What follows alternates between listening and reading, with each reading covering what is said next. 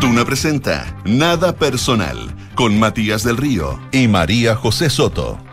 Auspicio de Salfa, Soluciones de Confianza. Zurich, Global Investing APB. Y Universidad Andrés Bello, reacreditada en Chile y Estados Unidos. Duna, sonidos de tu mundo. ¿Qué tal? ¿Cómo están ustedes? Muy buenas tardes. Cuando son las 7 con un minuto de este viernes 7 de octubre de 2022, le damos la bienvenida a Radio Duna Nada Personal. José Soto, ¿cómo estás tú? Bien, esto es como un partido de fútbol. Tú sabes que ese es mi. Ese es mi, mi anhelo frustrado. Ser periodista deportivo, No, si fue, eso fui, eso fui. Relator de cancha y informador de cancha y todo. pero sí. relator. Pero Yo no te he querías- escuchado nunca como relator de. Es que ya perdí ¿Y eras bueno? cuando chico- No, pues si era chico y practicaba, me encantaba. Después ya no, no seguí porque nunca Ya. tuve la oportunidad. No, después me cambié de rubro dentro del periodismo. Ya. No me gustó nada el periodismo deportivo, pero partí por allí. Mi primer trabajo fue eh, revista Minuto 90, Ya. con próceres, con Toñito Prieto, con, eh, con don Sergio Ramírez, me pongo de pie con don Sergio, Me pongo de pie. con don Héctor Begonesime, director, con Aldo Chapacase. eh, ¿aprendiste No, harto? aprendí mucho. Don Sergio Ramírez Banda, bueno, un prócer quizás las nuevas generaciones no lo conozcan, pero don Sergio era. Era don Sergio. Bueno, los que lo saben saben a qué me refiero, un señor. Máquina de escribir. Máquina de escribir. Mira. Luego trabajé en Radio Corporación. Así es el deporte. Seguíamos Audax Italiano. Segunda división. Entretenidísimo. Eh, eso es la época de Sacha. En el Messi. año 23. Año, año 91, 92, estaba en la universidad. Ya. Así que quería ser periodista deportivo. Minuto 90 Mira. Radio Corporación. Así que eso. Pero nunca llegué a relatar, me hubiera gustado relatar. Yo creía que Un tenía partido, un partido completo. Alcancé detrás de la cancha. Con el número 5. Eso era, él se sentía ya que la había dicho Plu- Pulitzer, digamos, contando los, los tiros los corners. Y una vez estaba despistado. La anécdota que uno no debería descalificar. Desclasificar. Estaba despistado. Me- a veces me pasa. Y de arriba entonces me ataca, qué sé yo, Colo Colo, Estadio Nacional, eh, tiene corner y va para abajo. Corner para Colo Colo número. Y uno tenía que decir cuatro. Eso es lo que había. No era muy difícil. Y yo estaba despistado y no vi el corner. O preguntan para abajo. Y yo hago como que no, no escuchaba, me dieron el pase y yo como que se había cortado el micrófono. Y como que rápidamente había que seguir la continuidad y era puro despistado que estaba, no sabía mucho que hablar. Así que recibí mis escupos de las barras, bien barras de brava en ese momento, pero igual eran buenos para el broiler y eso, la pasaba bien. José también, me, me- José Soto, me, me- me tocaste una, me tocaste una fibra porque son los recuerdos de las épocas donde antes de que el futbolista se hiciera tan importante y esta cosa de la zona mixta, esta ciutiquería y esta ridiculez arribista de un fútbol que es a piedrazo, pero hay zona mixta. Y los jugadores no se les puede entrevistar en el camarín. No. En esa época, con el cordón del micrófono tiranteándolo para Sí. entrevistar a los jugadores transpirados en la ducha y sacándose las medias. Entrevisté al, a Severino Vasconcelos, o sea, entrevistábamos a. Pero igual está bien. Pero es su, día su una- intimidad, digamos. hoy día ¿no? es una mixta con, una, con un encargado de prensa. Y dice, "Oh, a continuación, la pregunta a cargo del Pero antes periodista. la cosa era, radio". ahora está más profesionalizado todo. Sí, la profesionalización es que la gallada no se agarra piedrazo. Primero preocúpense de eso, y menos zonas mixtas, donde hay que un, un sponsor que dice, oh, a continuación, con ustedes el director técnico del, del Club Deportivo y Social Colo Colo. Buenas tardes, señor, señor. Eso no lo hace más profesional, que el periodista pueda hacer las preguntas que quiere no mediatizado por un asesor, asesor. Ya. Me dio rabia también. Oye, eh, fin de semana largo. Empieza.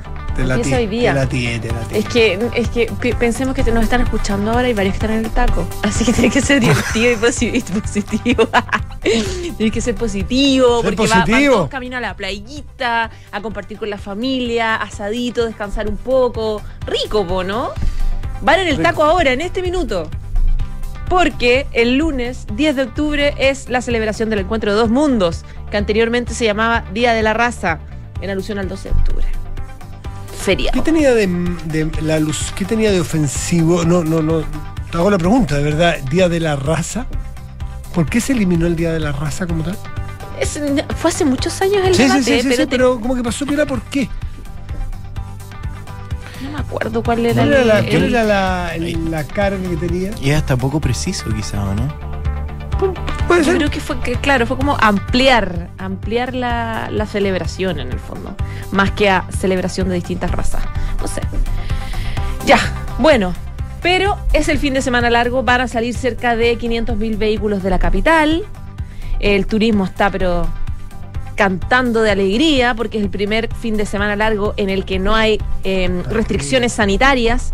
Por lo tanto, eh, están todas las expectativas de que se llenen los restaurantes, se llenen los hoteles, las hosterías, eh, las actividades turísticas, etcétera. Eh, hay que recordar que hay cerca de 60.000 empleos todavía del turismo que están totalmente quebrados y que esperan recuperarse. Así que hay harta expectativa de lo que parte hoy día en la tarde con los tacos. Además, un operativo, como siempre, especial de carreteras, de, peaje a Luca, etcétera, etcétera, para que la cosa no sea tan terrible. ¿Qué pintón sacó el presidente? ¿Lo están viendo, no? Oye, sí, sí lo vi. Eh, eh, lanzó el Plan Nacional contra Incendios Forestales y estaba con, está con un jockey con lente oscuro. Se ve bien encachado, fíjate. Y con yo, claro, el Sí. jockey se lo pusieron ahí la CONAF, yo creo. Es que tú sabes que el presidente igual es guapo el presidente. Yo lo encuentro eh, buen mozo. Ya. Y, y tiene, tiene... ¿Yo puedo decir eso de una ministra o me, o me cancelan? Es que, ¿cuál, cuál es el problema de decir que alguien es buen No, no, estoy preguntando. Hablamos todos los días de él, Estoy- no, estoy- lo criticamos cuando hay que No, criticarlo, no, no, lo celebramos cuando No hay que estoy hablando del presidente, no. ¿Yo puedo decir que una ministra es guapa o me van a cancelar? ¿O me- Pienso o que me si lo a- dices... Pienso que si lo dices con respeto no hay ningún problema, ¿o no? ¿O, o, o te- o es, es cancelable? No, sí, No, ya no. cancelable. No, ya no, Sí, dice no- ¿Tú, no Kiki, crees que ya no se puede? Mm, No sé. No, te va a ir de cancelacho. No podemos. Puede ser. O sea, no, o sea Sí. no, no podríamos decir, por ejemplo, que la vocera Camila Vallejo es guapa. Es algo que solo yo puedo decir, por ejemplo. Qué terrible, yo encuentro terrible eso. Igual, ¿o no? Es que. Silencio absoluto. No, porque creo que el, el- el problema es. Bueno, y es, es un cambio cultural que se está aplicando y, es- y, eh, en la mayoría de los casos está muy bien. Pero, eh, claro, hay gente que puede pensar que uno diciendo que una ministra es guapa, eh, la está rebajando o cosificando. Cosificando. Y que en el fondo, y, más gente mucho más mal pensada podría decir, no, que ella está ahí solo porque es guapa. Claro. Que A no implica B. No, Pero bueno, esas son la- las cargas que tiene poder decir una frase de esas características. Bueno, lo digo yo entonces. El presidente Boric se veía guapo y la ministra Vallejo es guapa. ¿Y cuál es el. Yo creo que sacó un pintón hoy día el presidente, así como juvenil. un buen pintón. Sí, veía Bukele igual, ¿o Muy no? Bukele, muy- me, me pasó Sí. lo mismo, me recordó mucho a Bukele. Que no creo, presidente, usted sabe, con el respeto que me merece la autoridad y usted en particular, porque tengo el gusto de conocerlo un poco, no le he querido faltar al respeto. Solamente De, la, de pinta, es una pinta, porque no quiero ofenderlo con que se parece a Bukele. Porque me parece ofensivo. Que se. Sí, claro, parece pero estamos hablando de No, pero de solo de look. De. No, estamos por eso, hablando por eso, por eso, por eso, solamente. por eso, por eso. Ya. Oye, eh, ¿qué otras cosas hay? Matías, además de, de este fin de semana largo, después del fin de semana viene sentarse de nuevo a conversar por el proceso, de nuevo, este proceso constituyente, o Yo como le creo pusieron, que- diálogo constituyente, que es el nombre que le cambiaron. Yo, yo tengo la sensación, sensación, sensación, La sensación. sensación térmica de que esto es un poquito chachazo tónico esto. ¿Ya? Pero sensación. Aquí estamos ¿Cuál es el chachazo, Tony? ¿Tiene que ver con, el- con la- lo de republicano? No, todo esto que, que, que- que va por buen camino y que son detalles que son propios de las Ya. diferencias que cada uno de los sectores tiene y que, que- que son perfectos y legítimos, pero que creo que va bien encaminado, que lo grueso está más o menos acordado y conversado. eh, que son diferencias que muchas veces también nosotros en la prensa el- buscamos y le ponemos la lupa a aquellas diferencias, pero no, no creo que se haya caído. No creo que haya espacio para que se caiga, si eso es lo que pasa. Y me parece que estamos frente a una a, un- a- a dos cosas, a una generación que tiene sensación de responsabilidad Sí. y a una clase política que entiende que no le quedan muchos números a esta rifa, que, que- que se va a la bolita, así que, que esta es una oportunidad más o menos última, porque la anterior nos la faenamos de principio a fin. Nos, meternos todos en el saco, unos más, otros menos, que el que quiera se ponga el sallo. Todos los justitos posibles, todas las irresponsabilidades posibles, todas las tensiones posibles, todo, todo lo. Actuamos como, como dirían los argentinos, como en un jardín de infantes. Toca que ahora tenemos que actuar como adultos. y creo que la clase política está actuando como adulto. Lo que no quita que haya diferencias legítimas, incluso tensiones. ¿Quiere decir eso que está a punto de caerse? Yo creo que no hay ninguna posibilidad. Hablando con los distintos protagonistas, tienen ese sentido de responsabilidad último en que va a haber que tener un acuerdo. ¿Cuándo? ¿Cómo y cuál? Se verá. La política es difícil, pero acuerdo va a haber. No cabe un no acuerdo aquí. No cabe. No creo que nadie se quiera echar a la mochila la responsabilidad de faenarse porque miren lo costoso que ha sido para un sector de la política chilena haberse faenado un año de constituyente. Esa gente va a quedar marcada por sus actos irresponsables. Sí. No creo que nadie quiera hacerse nuevo eso. Quisiera agregar algo. Por favor. Igual hay mucho, el problema de eso, eh, probablemente sí hay un consenso que hay que avanzar, pero el problema de eso es el tiempo de avance, porque, eh, por ejemplo, la salida de, de- de republicano no es menor, porque no solamente, claro, es verdad que son ellos eh, solamente los que en realidad se van porque ellos no quieren partir con el proceso constituyente, antes de preguntarle de nuevo a la gente si es que quieren proceso constituyente. No están de acuerdo con partir al tiro, formar una convención o lo que sea. Entonces, por eso, eso di- ellos dicen, bueno, paso al lado, nos vamos por el tema parlamentario mejor, presentamos proyectos de ley constitucionales, avanzamos en cosas sociales, etc. ese va a ser nuestro foco. Ok, pero el punto es que Pero dentro dicho- de Chile vamos, Lo dicho, mira qué importante el dato. Republicanos se baja, no pega portazos. no, no pega puertas.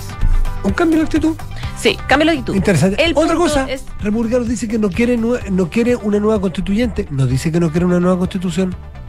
Otro cambio importante. El punto es que la salida de republicanos eh, de alguna forma abre los ojos a algunas personas de RN y de la UDI que están un poco planteando lo mismo y que están medio presionados con este, porque firmaron, en el fondo hicieron un compromiso de caballero para, la campaña. Ellos se comprometieron y dijeron, por favor vote rechazo, porque no es que yo no quiera cambiar la constitución, sino que eh, considero que esta constitución, este proyecto es malo. Pero le prometo que yo sí quiero avanzar. Entonces están como un poco casados con eso, pero hay varios que están por la idea de irse con republicano y de en realidad no hacerlo. Hay algunos, no sé, que están por la vía parlamentaria y varios senadores RN que están por la vía eh, de, de que sea solo los parlamentarios. ¿Quiénes y cuáles? Por ejemplo, Juan Castro, eh, Kusanovich, la Carmen Gloria eh, Aravena, ¿Mm? están por esa están por esa línea. Hay gente de la UDI también. Las bases de esos partidos. Las bases de esos partidos presionan mucho Matías. Están y, y, y muchas de esas bases están planteando que no quieren nada con el proceso constituyente no quieren nada nada nada bueno, ya hemos contado hasta el, hasta el cansancio que a UDI y a RN y a Evópoli los están persiguiendo, acusando e incluso amenazando por y los consideran unos entreguistas por estar ahí sentados en esa mesa. Entonces la mesa, lo que te quiero decir es que la mesa no es gratis. Es No. estar sentado ahí, no es gratis. Entonces mientras más tiempo se demoren, menos gratis va a ser. Pero también hay, hay otro punto que yo creo que habla igual de una responsabilidad mayor en este proceso donde se necesitan incluso menos votos. Para habilitar una reforma constitucional hay cuatro séptimos. Sí, pues. Entonces, Claro. es, es mucha menos la gente que hay que aglutinar para poder llegar a un nuevo proceso constituyente, pero aún así se están esforzando para poder llegar con un acuerdo que sea lo más sólido y que pueda agl- aglutinar la mayoría de, de las miradas posibles, teniendo muy en cuenta de que uno de los principales fracasos, dicen muchas personas, fue haber dejado grupos importantes de nuestro país excluidos en el proceso constituyente anterior. Claro. Son las 7 de la tarde con 14 minutos y está haciendo una. Nada personal.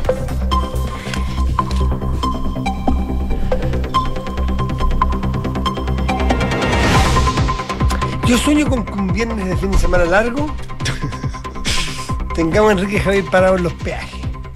Que uno diga, Enrique Javier, Enrique Javier, ¿cómo está la salida la ruta 68? Que es una noticia muy novedosa, fin de semana largo. ¿no?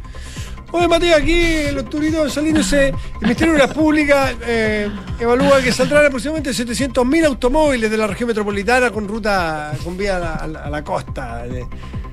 Nada nuevo. Y, y, alguien ha comprobado son 700.000 autos. Dicen, no, son- este año serán 520. güey. ¿Y alguien Sí, sabe? fue- no, pues sí, el ministro de Obras Públicas, el ex ministro de Obras Públicas una vez me explicó, po.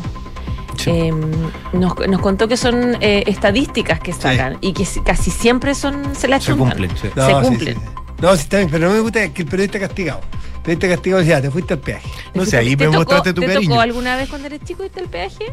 No, me tocaron otros plantones, pero Ya, no es, ese no, e- ese particular no. Eh, No, ese es muy latero. sí, pues. Es latero.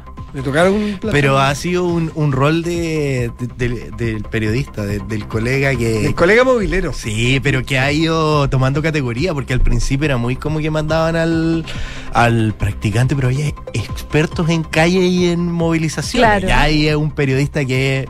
Ah, cuando la cosa se pone compleja, te acercas al auto y baja la ventana. Señora, ¿usted a dónde Claro. va? ¿Ah? Y que, y que tiene un feeling para que la gente le baje de la ventana y, y le quiera contar a dónde va y lo que va a hacer. Ay, es terrible esa sensación de cuando uno está al aire y no te quiere hablar nadie. ¿Te ha pasado, Matías? ¿Te pasó en tu tiempo reporteril? Es que yo no, no te hice le- yo ¿qué- qué opinaste sobre esto? ¿Qué- te habla? Yo te trabajaba en diario en esa época, así que no tenía móviles. Yo como hice harta radio report- de reportera, me pasó. diario, Vamos a escuchar las opiniones de la gente. Cri, la cri, gente. cri. Cri. Yo, qué terrible. Te juro, desesperación. Estamos con un problema de interferencia. No, soy móvil. Nadie te pesca. Claro. Pero Ay, ay, ay. Bueno, pero Enrique Javier yo creo que sería un gran movilero de, de peaje. ¿eh? Le digo a los auditores de la televisión que se están perdiendo. yo Enrique creo que todo el mundo le bajaría su Además, Enrique. Javier con el pintón que tiene. Pues yo creo que por la pura pinta. Con el ángel que tiene, con el con el una gallardo, eh, impecable, con zapato gamuza y para romperían los Toda peajes. la señora, uy, ábrele este momento. Enrique Javier, eh, ahora el Enrique Javier, pa. Enrique yo quiero hablar con usted. Tengo una hija, Enrique Javier. Ah, Mire, va atrás, va atrás mi hija, va atrás, mírela, mírela. ¡Oh, qué guapo el jovencito! Así. Gracias, Matías, por el. ¿Cómo te los peajes? La rompería y Kike, la rompería y. No, bueno. Es como, Me gustan tus buenos deseos, ¿ah? Voy a decir que ándate el peaje. es como el yerno ideal. El Quique, pero es que en serio. por Señora, si favor. usted tiene un A mí- familiar que busque, yo solo le recomendamos a Enrique Javier. A mí me gustaría que mi hija proleara con alguien como el Quique. certero, ¿tiene- sí? de ¿Cierto? Sí. Sí, ¿verdad? Mira, la José Tapia dice lo mismo. No, sí, todos lo Es certificamos. como súper buen partido. Ahora, yo lo he certificado dos meses después, porque después ya tiene que pagar el servicio técnico. Dos meses de garantía. Enrique Javier, el rey del Vamos los peaje, el ideal. Vamos con los titulares. El Ministerio de Salud informó 3.302 casos nuevos de coronavirus y 22 fallecidos registrados, según cifras informadas por el DEIS. La positividad nacional llega al 9,19%, luego que se informara el resultado de más de 32.000 exámenes entre antígeno y PCR.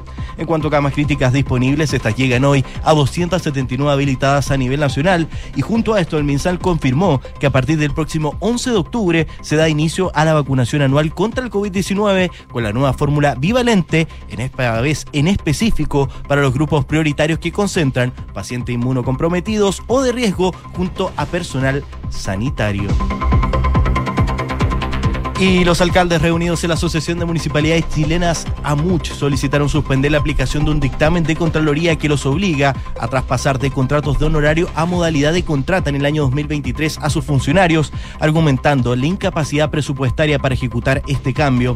Según argumentan los jefes comunales, esto generará un desajuste al presupuesto municipal para los años 2023 y 2024 y afectará también la necesidad que tienen la continuidad de los servicios municipales que llegan a la comunidad. El ejército peruano también se vio afectado por los Guacamaya Leaks. Los documentos filtrados revelaron los planes de guerra en caso de un ataque desde Chile. Se trata de más de 283 mil los correos electrónicos, incluyendo sus archivos adjuntos, que quedaron expuestos en dos bases de datos disponibles en Internet. Luego de que el presidente de los Estados Unidos, Joe Biden, advirtiera de que el riesgo de un armagedón nuclear está en su nivel más alto desde la crisis de los misiles de Cuba en el año 1962, hoy su par de Ucrania, Volodymyr Zelensky, fue más allá y aseguró que las autoridades rusas han comenzado a preparar a su población para el posible uso de armas nucleares en la guerra. En entrevista con la BBC, Volodymyr Zelensky indicó que Rusia aún no está listo para utilizar el armamento, pero ya empezó a comunicar esta idea a su población. Propósito de la, de la perdón, crisis de los misiles del 62, a, a raíz de lo que Estados Unidos descubrió a través de satélites, movimiento de armas de rusas en Cuba y Estados Unidos entonces eh, entró en, ahí en una crisis con, con, la, con la Unión Soviética entonces de Nikita Khrushchev y que se produjo esa crisis que, mm, que llevó, dicen, al límite de la posibilidad de una tercera guerra o de una guerra que pudiese estallar, o sea, lo que en el mundo bipolar, lo que era Unión Soviética y Estados Unidos. Ya que al final se negoció y Rusia, digamos, echó un poco a pie atrás. Me recuerdo una vez en un museo, vi la historia en un museo de del, de Kennedy, de, JFK. El- Ujú. Sé que los presidentes de Estados Unidos hacen sus bibliotecas después de que se van, una suerte entre bibliotecas y museos. Y el de Kennedy, el del propio presidente Kennedy, hay una parte importante dedicada al exacto episodio de la crisis de los misiles. Era muy impresionante porque no recuerdo, para serle franco, de cómo era exactamente, pero contaban las secuencias minuto a minuto de cómo era en las reuniones en que estaba Kennedy con su equipo tomando decisiones literalmente a minutos de que pudiera armarse la grande, con lo que eso significaba. Estábamos hablando del 62 cuando la, la guerra había terminado en 45. O sea, el peso de la historia de no acertar tus medidas cuando la cuestión está al límite. Y ya no recuerdo exactamente, pero les doy en el sentido, si alguien quiere buscar el fin de semana largo, debe haber algún documental o debe haber libros de historia que narran esos momentos, que le llega a Kennedy un papel escrito a mano de un, de un recado de Khrushchev, y Khrushchev le dice algo así como, no me acuerdo, no, no quiero exagerar porque no me acuerdo exactamente si era o, hablamos en 10 minutos o contésteme, esta es mi propuesta, pero era una cosa que, que Kennedy contaba, el propio presidente de los Estados Unidos contaba que se tuvo que concentrar un minuto a ver quién le contestaba a Khrushchev porque la respuesta podía ser A o B, podía ser fuego o no fuego, podía ser una suerte de declaración de guerra o no. Eh, y esa tensión que tiene, uno se ponía en los pantalones que podía tener ese hombre, un solo hombre, que puede tener todos los asesores que tenga, pero la decisión es de él, cómo le contesta al líder de la Unión Soviética en su momento, y la responsabilidad histórica, insisto, que uno se imaginaba y le, le, le dolía la guata de pensar de que hay un hombre de joven, además un tipo cuarentón, Que toma ese que tipo de tiene que decisiones. tomar esa Claro. decisión en ese cargo, en ese momento. Lo voy a volver a leer este fin de semana, voy a buscarlo, porque lo vi en ese museo y era muy impactante. La crisis de los misiles eh, no es fácil de olvidar para la gente que el 62 era adulta y vivía lo que vivía en ese momento. Y pésimos recuerdos de 18 años antes. 18 años antes nada más se había terminado la Segunda Guerra Mundial. 7 de la tarde, 22 minutos, estás en Duna. Nada personal.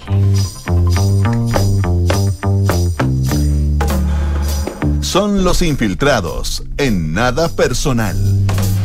Y es viernes de fin de semana largo y, y nuestro- nuestros auditores lo saben, que es José Tapia. Los viernes de José Tapia. ¿Cómo estás? Los viernes de la José. Bien, ¿y ustedes Bien, cómo pues, están? Muy ¿Cómo bien, muy estás? bien. ¿Cómo estás tú? ¿Nos traes cifras de inflación? Les traigo, generalmente traigo malas noticias los viernes, ahora traigo buenas noticias. o- por lo menos esperanzadoras. Sí, Por- esperanzadoras, tal cual. ¿Por qué? Porque hay punto de inflexión. Hay punto, no sé si me atrevería a decir un punto de inflexión tan claro, pero después de 18 meses de una alza ininterrumpida del IPC, septiembre anotó un descenso a nivel anual, subió 0,9%, lo que implica que en 12 meses estamos en 13,7. No sé si recuerdan que en agosto llegamos a estar en 14,1 en 12 meses. Entonces, esa baja en la barrera de, eh, los 14 claramente da cuenta de que estaríamos en un escenario más esperanzador. En algún momento se dijo, de hecho, que esto se podía extender hasta septiembre, que en septiembre podía ser... em, este punto de inflexión. Sin embargo, en línea como que con lo que la mayoría del mercado había previsto, em, septiembre al parecer será este, este punto de inflexión. Y aquí jugaron varios factores. A ver, en líneas generales, 9 de las 12 divisiones subieron.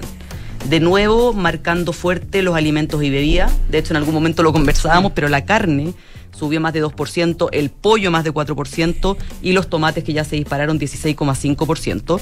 Pero en la otra vereda se reportaron bajas considerables en todo lo que es el transporte, muy apalancado en el transporte aéreo que ca- cayó más de 15%.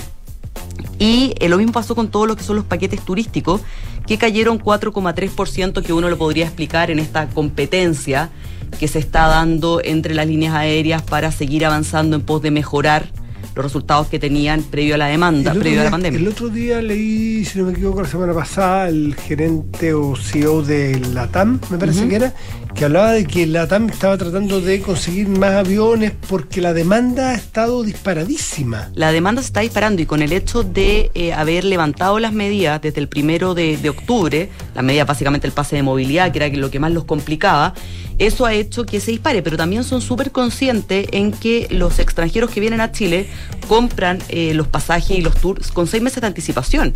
Por ende, para salir a competir por ese mercado, tienes que salir con precios atractivos. Por ende, podríamos seguir viendo bajas en el transporte aéreo, básicamente en los pasajes de aquí hacia adelante. De aquí ¿Cómo? hacia la temporada alta. De aquí hacia la temporada alta, claro.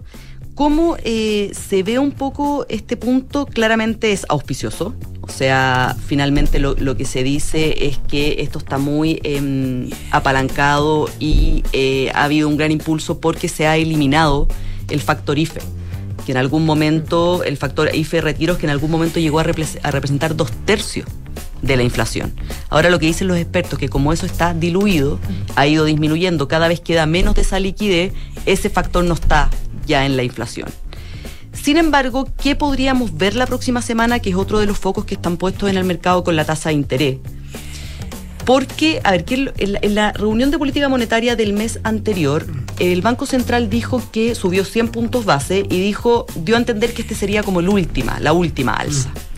Sin embargo, la encuesta de operadores financieros que realiza el Central em, dio cuenta el jueves de que prevén que el banco suba la tasa a 50 puntos base. Más. Em, Ya, lo que perdón, es más, o sea, más porque más alzas. Pero es ve- menos menos- que la es la última mitad de la alza. última alza, de todas maneras, es la mitad de la última alza. que hilar fino allí. claro. Totalmente, es la mitad de la última alza, pero si querían las alzas. ¿Por qué? Porque si bien esto es una muy buena noticia, también el Banco Central ha dado señales de que eh, no nos confiemos porque el dólar ha estado muy al alza, se ha pegado rallies alcistas increíbles las últimas semanas y eso va a impactar finalmente en los precios al final del día. Entonces, Espérate que se anuncia, estaba mirando recién New York Times en su titular de portada de, ahora hace 10 minutos, que dice eh, algo así como el informe de empleo de septiembre, el crecimiento del empleo en Estados Unidos se enfría en septiembre, pero se mantiene sólido, dice, y que es probable que en esta contracción, ¿eh? es probable que la Reserva Federal continúe aumentando la tasa de manera agresiva, con lo cual más nos va a afectar al tipo de cambio. de hecho, el alza, el, el alza del dólar que tuvimos hace un par de semanas justamente respondió a eso. Pero esto es nuevo, esta noticia de hace dos minutitos, entonces no sería raro que la tendencia es que al alza tasa de interés afuera sabemos que nos afecta el tipo de cambio, sube el dólar, se deprecia el peso acá y eso nos trae problemas de inflación a nosotros. Tal cual, de hecho, eh, justamente lo que un poco da, ya da- ha dado cu- cuenta y muestra el central es que eh, hoy día la inflación tiene mucho que ver con factores externos, lo que no pasaba Como dos tercios me hace parece. un ¿no? tiempo, hace un tiempo atrás. algo Más o menos, pero en algún momento los dos momento. tercios tuvieron que ver con temas internos como los retiros y como Claro, el IFE. Entonces ahora, cuando ya son factores internacionales, ya el control interno que tú puedes hacer, que fue lo que en algún momento el, el- el Banco Central trató tus herramientas se te, se te empiezan a, a- a- a limitar. Tal cual, y la única forma que tienes como para controlarlo es un poco seguir subiendo las tasas. Entonces se estima que vamos a terminar a fin de año con una tasa del orden del 11,25% y que la inflación va a seguir en torno al 13%. O sea, por eso, si bien esto es un punto de inflexión, tampoco se espera que el camino hacia una normalización se dé este año. Todos ya apuntan de que volver al rango meta ya va a estar más hacia el 2023, más hacia fines del 2023 o 2024. Entonces, es un punto de inflexión que obviamente alivia y tranquiliza eh, al Banco Central, pero eh, falta mucho paño por cortar todavía. Ahora, la duda que siempre uno tiene es esta- de esta decisión de los bancos centrales de subir la tasa, ¿cómo se compatibiliza con el frenazo del El consumo? crecimiento. Claro, Y de la y inversión. es que es, es muy es muy precario ese equilibrio que tienen que mantener en el fondo. O sea, totalmente. De hecho, eh, Pasa que a veces tenés pies forzados porque con la con el exceso de liquidez que había circulando, de plata que había circulando y las cuentas corrientes como estaban de cargada, esto son estadísticas objetivas, ¿no? Sí. Eh, no había otra que subir la tasa de interés. sí, igual. Había que ponerle un paño frío a esta cuestión porque la demanda estaba disparada y seguía habiendo muchas platas en las cuentas corrientes de las personas. Por lo tanto, la demanda o el consumo iba a seguir igual, no quedaba otra. Y con los efectos que tiene, bueno. Y aparte del mandato del Banco Central es la inflación. Es- es o eso, sea, es, el, estabilidad de es el precios. control, del, del- el control de la estabilidad de precios, justamente. Por ende, eh, evidentemente dentro de la juguera entra a, a- a- a jugar el tema del crecimiento. Pero el Banco Central, su mandato es mantener a raya los precios. Y si eso Mm. puede eh, afectar el crecimiento, claramente eso se tiene que ver por un carril. Lo que eh, nosotros no podemos dejar de sacar conclusiones que yo supongo que en las escuelas de economía eh, eh, seriamente se está haciendo trabajo de investigación para que quede documentado el cómo falló la política. Lo que estamos viviendo, la reacción económica o la reacción de nuestra economía es fruto de la política. En su momento falló la política, los mecanismos de contención de la política fallaron y eso hizo que, por ejemplo, se cometieran las irresponsabilidades que se cometieron con los eh, retiros, que los expertos que fueron ninguneados, que fueron mirados a menos, que fueron humillados en un momento, dijeron que esto iba a pasar porque era evidente, es como cuando un bronco pulmonar mira la radiografía de un pulmón, ve exactamente qué significa una mancha. Y le dice, si usted sigue fumando, señor, va a tener enfisema. No, no es, no es política del terror. Esto es ciencia. Hay ciencias exactas. No todas las ciencias son ciencias sociales, la economía, pero también tienen cosas exactas. Va a haber un problema de inflación hacia adelante. Pues aquí está. No, Lo yo- previeron. Y los IFE, que cuando se hablaba que era imposible políticamente y no sostenible focalizar, porque focalizar era ser miserable, mezquino, eh, no, no tener sensibilidad con las personas que están pasando lo más mal, la política cedió a la, a la, a la, a la- a la imposibilidad de ser impopulares y entonces IFE, junto con, Con los retiros. con los retiros, bueno, aquí está la inflación del 13%, pues. No, y ojo, porque eh, ya eh, hay varios economistas cuando uno habla, habla con ellos que dicen, oye, pongamos ojo, porque con un la- con la recesión en la que estamos, se puede volver a encender esta llamita del populismo en el Congreso de empezar a tomar medidas que impliquen más gasto. Y ya está demostrado que en el, en la, en el- como la debilidad en la que estamos entre crecimiento e inflación, o sea, puede ser un problema que nos puede volver a llevar a estas tasas de inflación. Estos son los momentos donde uno tiene que tener claro cuando, cuando vengan elecciones, cuando uno, cuando uno vota, lo que tiene que votar es preguntar para atrás cómo su candidato preferido, cómo votó frente a, estas, a estos momentos de inflexión que produjeron muchos problemas sociales y económicos, mucha pobreza y mucha angustia en las personas más pobres como la inflación. Hay pocos impuestos más desgraciados con la gente más pobre que la inflación. Entonces, ver cómo se votó en su momento los parlamentarios, porque la manera que tenemos para castigar a la política no es dije- diciendo que todos los políticos son malos, no, es ver cómo votaron los parlamentarios a estos proyectos demagógicos. Sí, y hoy día, ojo, que la inflación ya es parte del lenguaje común de la ciudadanía. Uno antes, no, era como que la inflación era un tema del cual la gente no conocía, no se hablaba, porque tampoco no lo habíamos vivido en mucho tiempo. Pero el otro día nos tocó publicar un estudio eh, que hizo CADEM con otras entidades respecto a eh, como los sueños y los temores de los chilenos. Y el segundo temor de los chilenos después de la delincuencia era la inflación. Así textual, inflación. No poder pagar la vida en el fondo. Tal cual, que nunca había salido en esa encuesta ese concepto. Es que insisto el punto, ¿ah?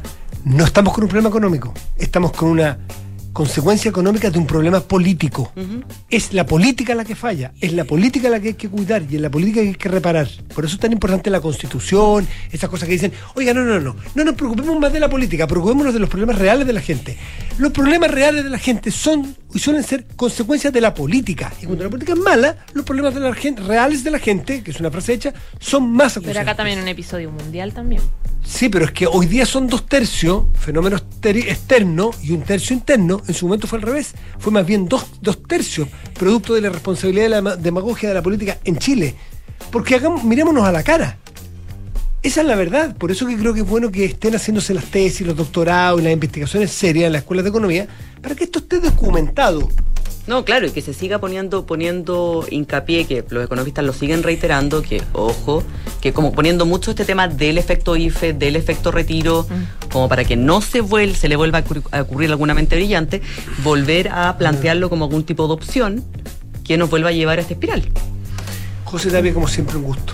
Un gusto. Oye, buen bien. fin de semana largo. Sí, ¿Te vas a alguna parte, gracias. ¿Turno? No. Eh, no, Vaya. no, no, no, Qué no. rico. Voy al matrimonio de una prima fuera de Santiago. Ah, Ay, qué pero qué rico. Qué buen, qué buen O sea, carrete. A un matrimonio fuera de Santiago. ¿Y cerraste ya o no? No, estamos en eso. estamos en eso. Ya. no todo puede ser, no todo puede ser tan ideal, pero- pero, vamos Queda avanzando. poquito, queda A menos. Sí. Ya, José, cuídate y pásalo muy bien. Muchas gracias a No, ustedes no también. tanto, no, Uy, no te portes también, pásalo muy bien.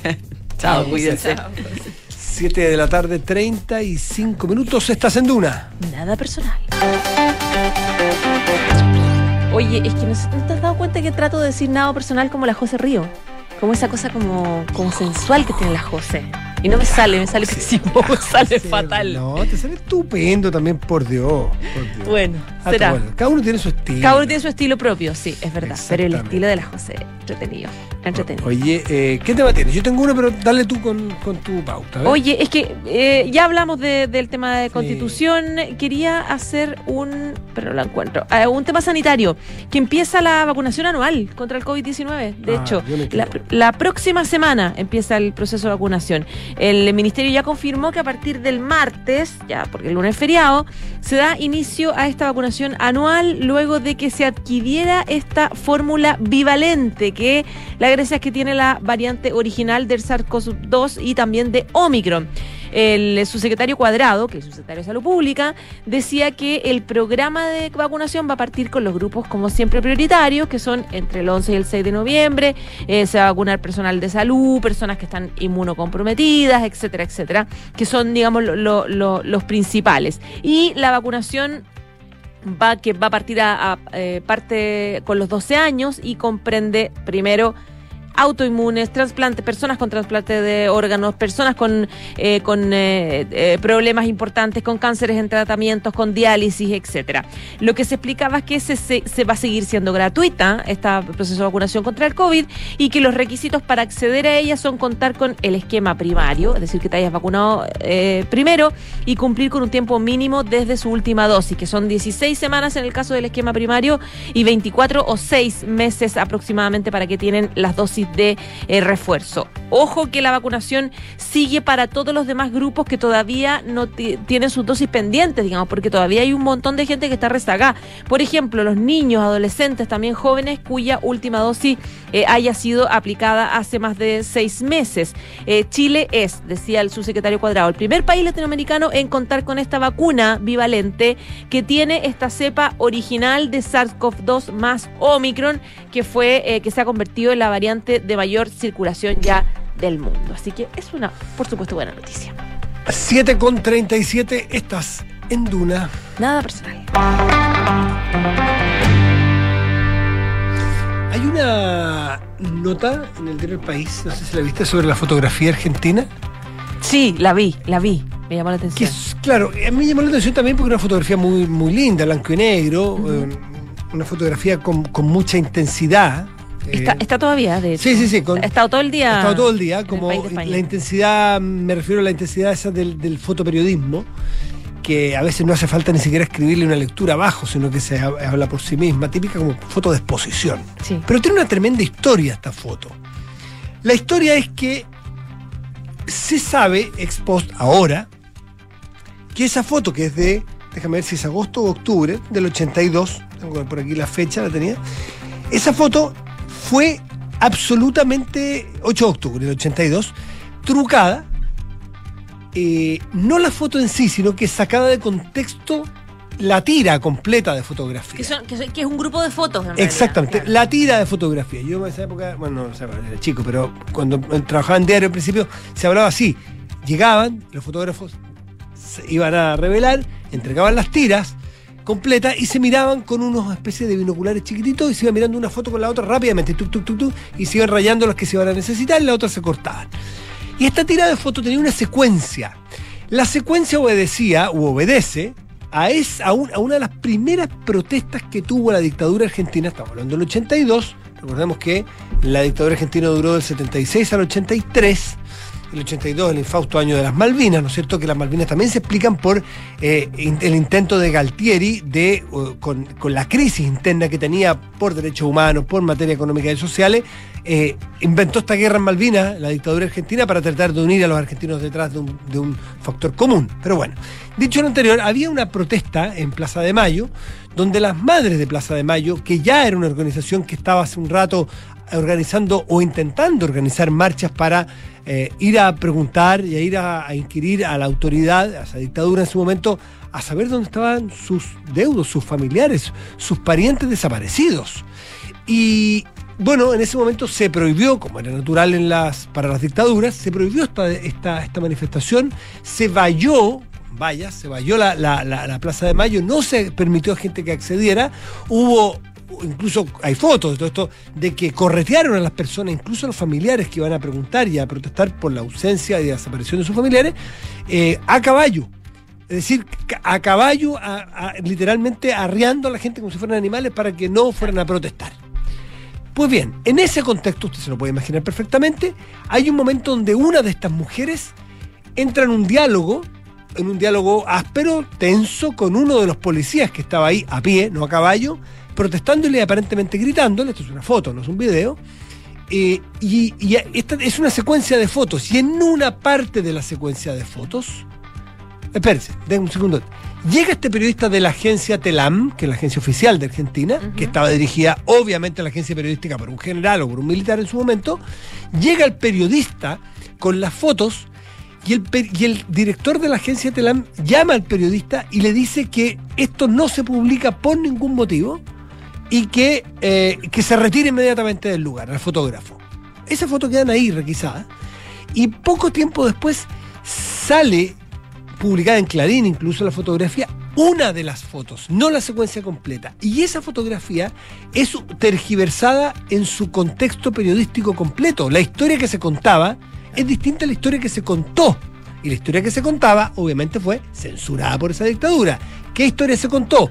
En un cuadro de la foto o en un cuadro de la secuencia aparece este policía abrazando a una de estas madres. Claro. Y ella también abrazándolo en el Claro. fondo. Esa, esa idea daba. ese es el, ese es el flachazo, ese, ese es el disparo de, de la fotografía que capta ese momento, no ha- habla de todo el contexto, y a ese momento entonces la dictadura lo utiliza nacional o internacionalmente para decir que había eh, una pacífica concentración en el centro, tituló Clarín ese día. En la foto, un oficial de policía consuela a una de las manifestantes. Es decir, no solo había una falsa, pero así dice, pacífica concentración, sino que hay policías empáticos que, entendiendo el dolor de esas madres, las abrazan y las consuelan.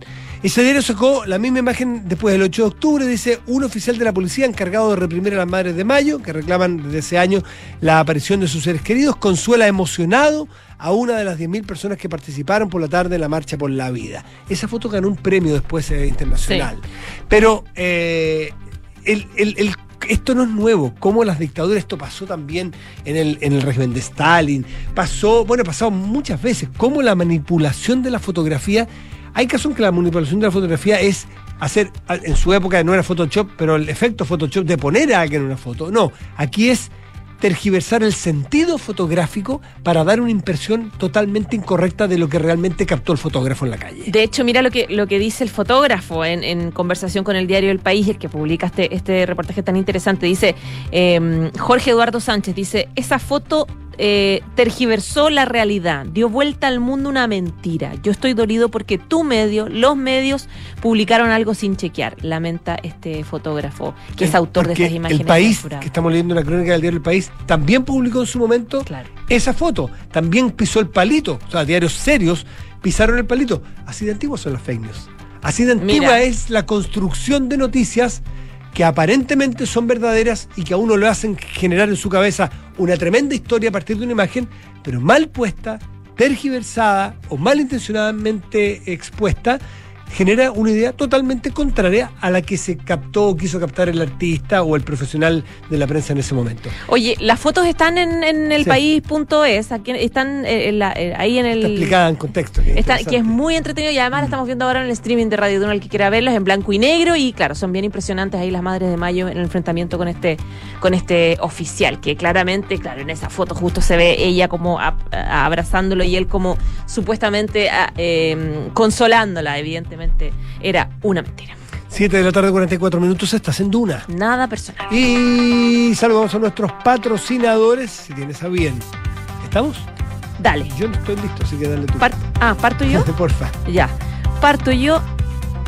Buscas respaldo, cobertura y las mejores marcas en maquinaria a nivel mundial. Lo que estás buscando en Salfa. Visita salfamaquinaria.cl. Salfa más que máquinas. Y ahora sí, ahora sí que, Ahora sí. ahora sí que abriéndolo leo feliz yo, pero ¿Lo leo? porfa. Hoy invertir con responsabilidad es sumar valor porque eso es Zurich. Tiene fondos certificados de inversión sustentable en impacto social, medioambiental, entre otros. Conoce e invierte responsable en zurich.cl. Y en UNAV no quieren que el financiamiento de una carrera universitaria sea un impedimento para estudiar. La Universidad de Andrés Bello te invita a ingresar a su simulador de becas. Becas hasta 100% en arancel y matrícula. UNAV, compromiso total. Hacemos una pausa y ya volvemos. Esto es en Duna. Nada personal. Ver, si te digo excavadora John Deere, ¿a qué lo asocias? Salfa. Y si hablo de seleccionadoras Climan, Salfa. en esta te pillo, ¿Eh? Rodillo Ham. Salfa. ¿Y cómo sabes tanto de maquinaria? Pero si Salfa tiene más de 80 años en el mercado, cobertura en todo Chile, repuestos y el mejor servicio certificado. Pero avísame antes, po, yo como loco cotizando. Está puro perdiendo el tiempo. Salfa Maquinaria, sí o sí. En Salfa contribuimos al progreso de Chile. Las mejores marcas, amplia red de sucursales y una trayectoria inigualable. Encuéntranos en salfamaquinaria.cl. En Salfa somos más que máquinas. Ingeniería Civil Eléctrica en la Universidad Andrés Bello, enfocada en problemas de actualidad relacionados al cambio climático, como el uso masivo de energías renovables y la electromovilidad, y en el desarrollo de la tecnología necesaria para la transformación energética. La carrera cuenta con investigadores activos y reconocidos a nivel internacional y con el apoyo del Centro de Transformación Energética de la UNAV, el que tiene convenios con universidades en Inglaterra, Italia, España y China. Infórmate en unav.cl. Te invitamos a conocer el Fondo Mutuo Zurich Rendimiento UF, un fondo de riesgo moderado, el cual busca protección ante los riesgos inflacionarios ya que invierte en instrumentos UF. Además, podrás invertir y rescatar tu inversión cuando estimes conveniente.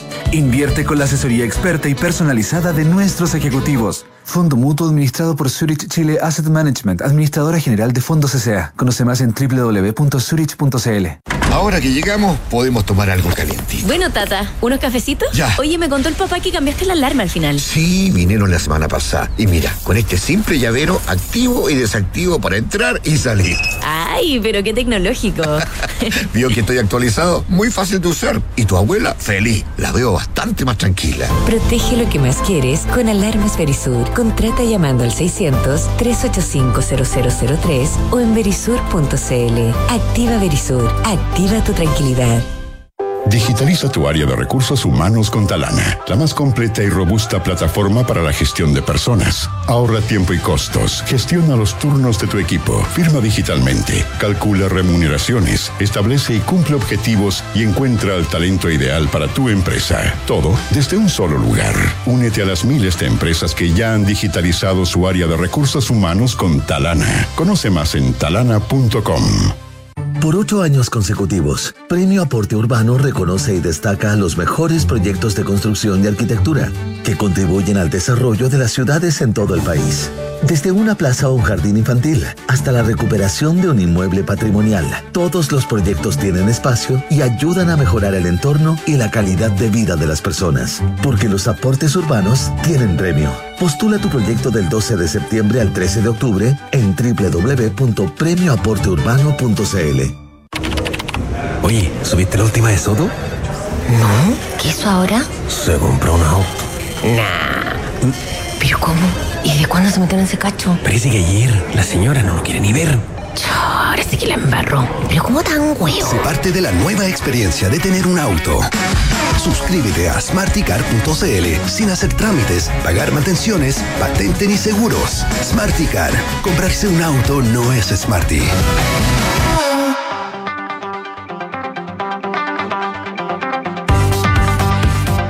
7 de la tarde, 49 minutos y estás en Duna. Nada personal. Y vamos, a propósito de lo que hablábamos de, de, de, de fin de semana largo, de las expectativas del turismo, primer fin de semana sin mascarilla, con todo lo que ello significa, vamos a tomar contacto con la subsecretaria del ramo, Verónica Kunze. Subsecretaria, buenas tardes. ¿Cómo está usted? Hola, hola Matías, buenas tardes. Hola María José. Hola, subsecretaria, ¿cómo está? Eh, nada, pues partamos preguntándole por las expectativas. Hay harta expectativa del mundo del turismo, de lo que puede pasar este fin de semana en términos de un poco recobrar la fuerza que venía un poco resistida, reprimida en los últimos años. Sabemos que hay una cantidad importante de trabajos que todavía no logran eh, eh, volver, digamos, del mundo del turismo. Entonces, ¿cuál un poco es, el, es la esperanza para estos días que vienen? Bueno, los fines de semana largos siempre son una buena noticia para el turismo. Eh, tener más días donde la gente aprovecha de, de, salir, de despejarse, sobre todo después de la pandemia. Y más aún ahora que a partir del 1 de octubre efectivamente se eliminaron o se flexibilizaron algunas de las medidas sanitarias que impedían realizar el turismo como queremos realizarlo, porque la gente pueda viajar sin, sin muchas restricciones. Así que tenemos buenas expectativas. Nosotros proyectamos que para este fin de semana largo va a haber 1,2 millones de viajes con pernoctación, o sea, gente que se desplaza y duerme en otro destino. Y eso es muy importante para los destinos turísticos, el desarrollo de las localidades, eh, eh, eh, son buenas noticias. Sí. ¿Cu- ¿Cuáles son las expectativas numéricas si se pueden hacer? Eh, y ojo, hay que considerar, que conversamos con la María José recién, eh, viene un fin de semana aún más largo, creo que en dos más. Entonces, claro, la gente igual con los presupuestos los empieza, me imagino, que a, a hacer prioridades, veamos, en esto o el otro, podemos esto y no lo otro, o guardemos no. Entonces, eh, hay buenas expectativas, ¿o ¿no? Para este mes que viene. Son buenas, sí, son buenas expectativas. eh, la gente, algunos obviamente van a tener que optar, eh, Claro, hay algunos que prefieran quedarse en casa, pero eso no implica que puedan hacer un, un- un recorrido a un destino cercano, no sé, por ejemplo, en la región metropolitana, ir el fin de semana o por el día, eh, a visitar el Cajón del Maipo, eh, etcétera, digamos, y en las distintas zonas del país tenemos estos destinos que uno puede ir, en vez de como turista, como visitante, ¿no es cierto?, como excursionista, eh, por el día a un lugar sin alojar, pero sí usar otros servicios turísticos como la gastronomía o, o- visitar nuestros patrimonios, las artesanías, etcétera. Así que, mm, pero aquí lo importante también es, claro, cuando hay fines de semana más cortos, la gente en general prefiere un destino un poco más cercano para no perder tanto tiempo en el trayecto y los fines de semana largos uno puede prepararlos un poco más y elegir un destino con una distancia un poquitito mayor. Eh, subsecretaria, ya que vamos a suponer que entramos a la normalidad, ya no hay mascarilla, no hay restricciones, no hay aforos, en fin, hoy día uno puede hacer, por así decirlo, línea de base o comparar con la línea de base antes. ¿Cuál fue el efecto real, si suponemos que, comillas, volvimos a esa normalidad, de, de, de esa mini pyme emprendimiento de turismo, de, de tres o cuatro chiquillos que hacen su empresa de turismo, de aventura, de camping, las familias que hacen sus cabañitas?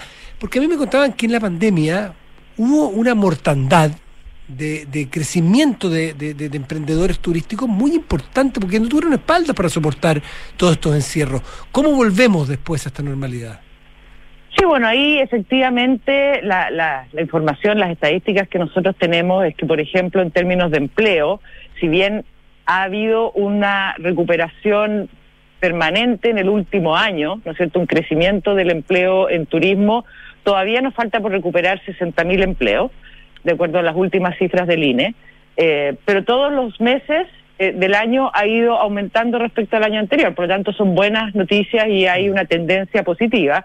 Llegamos a, cifras bastante catastróficas, ¿no es cierto?, el 2020, donde cerca del 50 o 45% del empleo se había perdido y de los que estaban trabajando, varios estaban en la ley de protección de empleo, entonces en la realidad no estaban trabajando. En términos de empresas, de micro y pequeñas empresas también, hasta el 2020, o sea, solo el 2020 se perdieron 15.000 empresas que tuvieron que cerrar, que no que no aguantaron. Todavía no tenemos la información del 2021, pero pero bueno, habrá que esperar a ver cómo cómo resulta eso, porque ya el 2021, por lo menos con el turismo interno, eh, empezaron las flexibilizaciones y ya la gente, por lo menos los chilenos y las chilenas, pudimos desplazarnos un poco. Eh, ahora, como gobierno, nosotros eh, llevamos a cabo y lanzamos el programa Chile Apoya a través de instrumentos de Corfu y Cercotec para entregar recursos eh, priorizados en el turismo, más de 34 mil millones priorizados en el turismo, para ir en ayuda principalmente o exclusivamente, digamos, porque son programas dirigidos a las micro y a las pequeñas empresas, y eso está en ejecución en estos momentos. Así que es un impulso pensando sobre todo en la temporada alta para que vuelvan a, a recuperarse, a contratar, a, hacer algún arreglo, ¿no es cierto?, que se necesite de cara a estos fines de semana largos o la temporada alta. Su secretaria quería preguntarle eh, respecto de la recuperación de, eh, de distintos sectores del turismo. ¿Cómo afecta la crisis también del transporte aéreo? Tomando en cuenta que eh, leía hoy día que en general todavía no se recuperan 18 rutas que están pendientes, hay 30 frecuencias que también no están disponibles y la idea es ir normalizándolo. Pero ¿cómo puede seguir afectando la recuperación real del turismo que no haya transporte aéreo disponible como se quisiera? Eh, yo leía, por ejemplo, las expectativas que tienen para la llegada de turistas este año y, por ejemplo, para hoy día me hablaban de dos, 18 millones de pasajes, eh, antes de la pandemia eran 25 los millones de pasajes, es decir que eh, por más restricciones que ya no hay sanitaria, la recuperación igual va a ser lenta durante este año. Claro, porque la industria aérea también, o sea, no es una industria que se mueva o que se desarrolle o que se reactive también de un día para otro, tiene que tener una planificación, se planifican los vuelos por lo menos con dos o tres meses de anticipación. Hay que considerar también que debido a la pandemia muchas líneas aéreas, bueno, las chilenas también redujeron su, su cantidad de aviones y eso obviamente está afectando la recuperación tanto de las frecuencias como de algunas rutas que se perdieron. Nosotros tenemos una, una mesa que reactivamos este año ya hace unos meses, una mesa público-privada, de incentivo a, a- los viajes aéreos, tanto nacionales como internacionales. Y ahí estamos trabajando, bueno, con distintas instituciones públicas, como por ejemplo con eh, el, el MOB, con la DGAC, con la JAC, pero también con los gremios turísticos, con la Fundación Imagen de Chile, con el concesionario Nuevo Pudahuel, para ver cómo podemos ir eh, atrayendo eh, a, a nuevas líneas aéreas o a que las líneas aéreas existentes eh, recuperen sus rutas y ir viendo qué incentivos tanto el sector público como el privado, campañas, promoción, eh, podemos ofrecer a las líneas aéreas para que esto ocurra. Ciertamente las condiciones económicas también afectan el, el, el ticket aéreo, el, el precio del petróleo, eh, es un factor importante eh, y eso también hay que estar manejándolo para ver cómo se pueden in- incorporar más, más aviones o más frecuencias a, lo que existe actualmente. Pero, pero es, es un proceso no rápido, pero que estamos en buen pie y lo estamos trabajando para que, para que ocurra. Perfecto. Bueno, le queremos agradecer a la subsecretaria Kunze, subsecretaria de Turismo, en este fin de semana, de un mes con muchas expectativas, con dos fines de semana largos, y, y ojalá, por el bien de todas estas empresas que sufrieron tanto y son Sí. a veces tan complejas, porque ya en sí son negocios muchos de estos de fin de semana, entonces son dos días de siete los duros, los, los buenos, y los otros hay que aguantar, entonces... Eh, ya son empresas difíciles de levantar y con el golpe que le pegó la pandemia, ojalá ahora sea la, la revancha en buena de este sector. Eh, subsecretaria Kunze, gracias, que esté muy bien como siempre.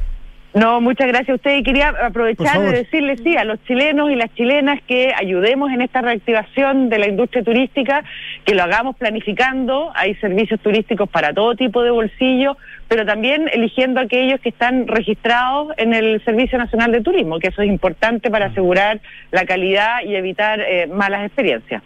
Gracias, subsecretaria, que esté muy bien. A ustedes, chao. Chao, chao. 7 con 58 minutos y ya nos vamos. Vamos. Si el taco está pesado, aguante, ya va a llegar. Oye, me acordé de, ¿De la qué? época pandémica, de cuando no podíamos salir, cuando teníamos que hacer ese el C19, o cuando no podíamos salir, no podíamos ir a la playa a ninguna parte. El 19 era cuando sí cuando podíamos, era jodido, pero sí, podíamos. No podíamos Acuérdate la- porque podíamos infectar a la gente que estaba en lugares donde no había centros asistenciales disponibles. Así. Como que me suena pesadilla ya todo, se ve tan lejos. Así Matías. nomás es. Ya, Ya, pues. José, nos vamos. Que Nos tengamos buen fin vamos. de semana. Nos reencontramos el martes aquí en Radio Duna. Ya viene Terapia Chilense.